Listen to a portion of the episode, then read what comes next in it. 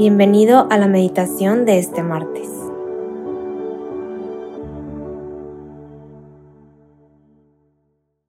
En el nombre del Padre, del Hijo y del Espíritu Santo. Amén. Espíritu Santo, fuente de luz, te queremos pedir que en este rato de oración nos ilumines, nos ayudes a entender lo que nos quieres decir, danos docilidad y abrir los oídos de nuestro espíritu para poder escuchar lo que hoy Dios tiene para cada uno de nosotros.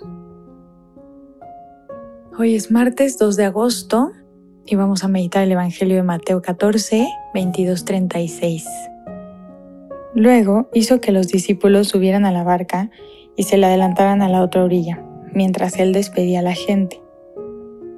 Después de despedirla subió a la montaña para orar a solas. Al llegar la noche estaba allí solo. La barca que estaba ya muy lejos de la orilla era sacudida por las olas, porque el viento era contrario. Antes de la madrugada Jesús se acercó a ellos caminando sobre el lago. Los discípulos al verlo caminar sobre el lago se asustaron y decían, Es un fantasma, y se pusieron a gritar de miedo. Pero Jesús les dijo enseguida, Ánimo, soy yo, no teman. Pedro le respondió, Señor, si eres tú, mándame ir hacia ti sobre las aguas. Jesús le dijo, ven. Pedro saltó de la barca y caminando sobre las aguas iba hacia Jesús, pero al sentir la violencia del viento se asustó, y como empezaba a hundirse gritó, Señor, sálvame. Jesús le tendió la mano, lo levantó y le dijo, Hombre de poca fe, ¿por qué has dudado? Subieron a la barca y el viento amainó y los que estaban en la barca se postraron ante Jesús diciendo, Verdaderamente eres hijo de Dios. Después de atravesar el lago, llegaron hasta la orilla de Genezaret. Al reconocerlo, los habitantes del lugar difundieron la noticia por toda aquella región y le trajeron todos los enfermos. Le suplicaban que les dejara tocar siquiera el borde de su manto, y todos los que lo tocaban quedaban sanos. Palabra del Señor, Gloria a ti, Señor Jesús. En este día que estamos a inicios de mes, quisiera que nos preguntemos qué implica para nosotros seguir a Jesús. Estoy un poco asumiendo que todos nosotros, pues esta comunidad de meditación del día, estamos comprometidos en el seguimiento de Jesús. Pero ¿qué significa? ¿Qué nos implica? Yo diría que lo más básico es escuchar y confiar. A veces escuchamos la voz de Dios, como Pedro que le dijo ven, y queremos confiar, ¿no? Y decimos, pues sí, claro que sí, y con toda nuestra energía y sí, con todo nuestro ímpetu, decimos adelante y vamos hacia Jesús. Eh, comparo esto un poco con algunos retiros estos muy intensos en los que tenemos experiencias súper fuertes, experiencias como que nos llegan mucho y decimos, sí, con todo Jesús vamos. Y empezamos a caminar sobre el lago. Y ya cuando regresamos de esos retiros estamos en la vida ordinaria, en la rutina, en nuestro trabajo, en nuestra escuela, en nuestros deberes. Y pues podemos perder de vista un poco a Jesús que nos ha llamado, que nos ha dicho, ven. Y podemos desenfocar nuestra mirada de Jesús y ver entonces el mar. ¿Qué puede significar el mar para nosotros en cada una de nuestras vidas? Pues los miedos, la rutina, el dolor, la incertidumbre. Por eso decía, ¿qué significa o qué implica seguir a Jesús, escuchar y confiar. Y quiero agregar también permanecer en Él, en su palabra. Pedro se cayó porque se desenfocó de Jesús, volteó a ver el mar y obviamente le dio miedo. Y yo creo que cuando seguimos a Jesús es importante de verdad solo mirarlo a Él.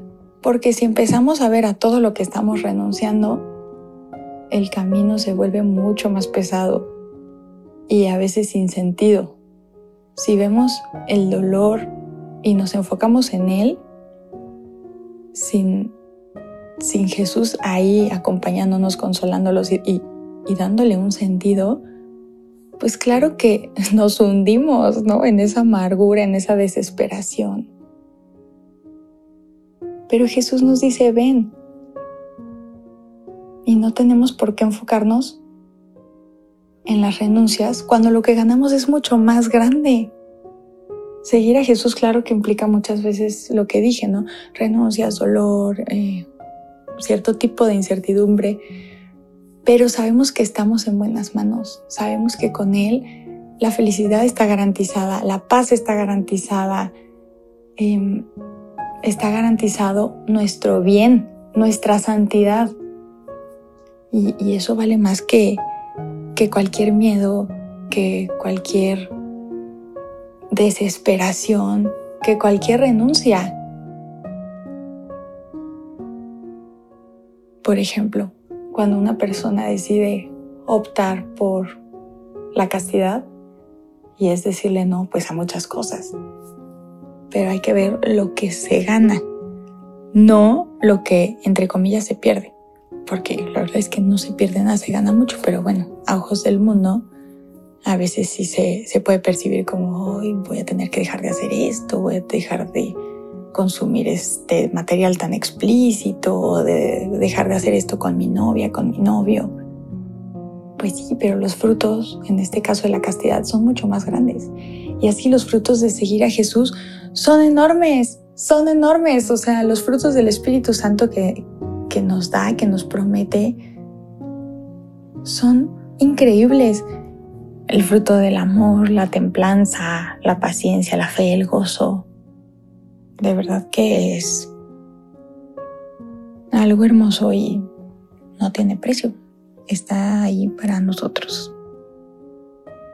Y bueno, quiero terminar diciendo que realmente es Dios quien nos da la gracia. No podemos caminar hacia Jesús si no es por obra y gracia del Espíritu Santo. Realmente nuestras fuerzas son demasiado pocas, somos débiles y hay que poderlo reconocer para que Dios haga cosas maravillosas en nosotros, así como hizo en María, ella que se reconoció tan chiquita, tan, pues sí, de, que pues cómo va a ser si yo ni al caso, casi casi, ¿no?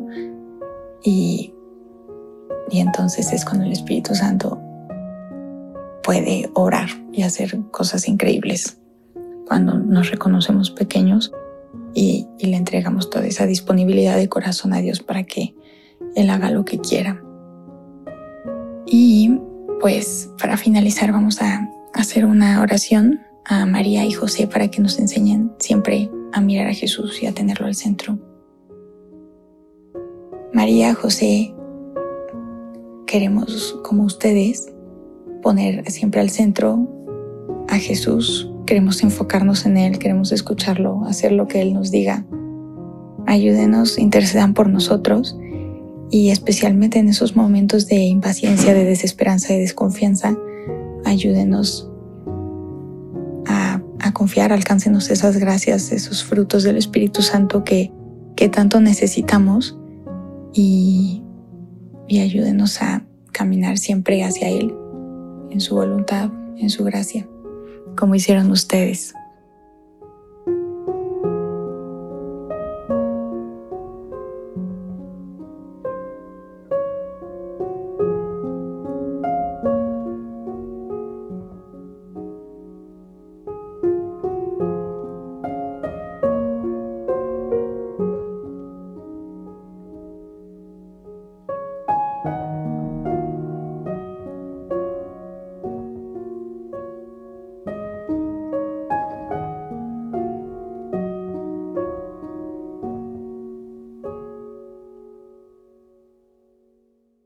Gracias, Señor, por todos tus beneficios, a ti que vives y reinas por los siglos de los siglos. Amén.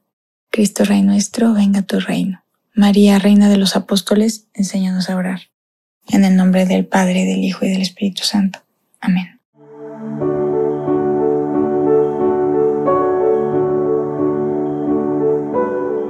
Te invitamos a quedarte dialogando con Dios y seguir en oración. Nos escuchamos mañana.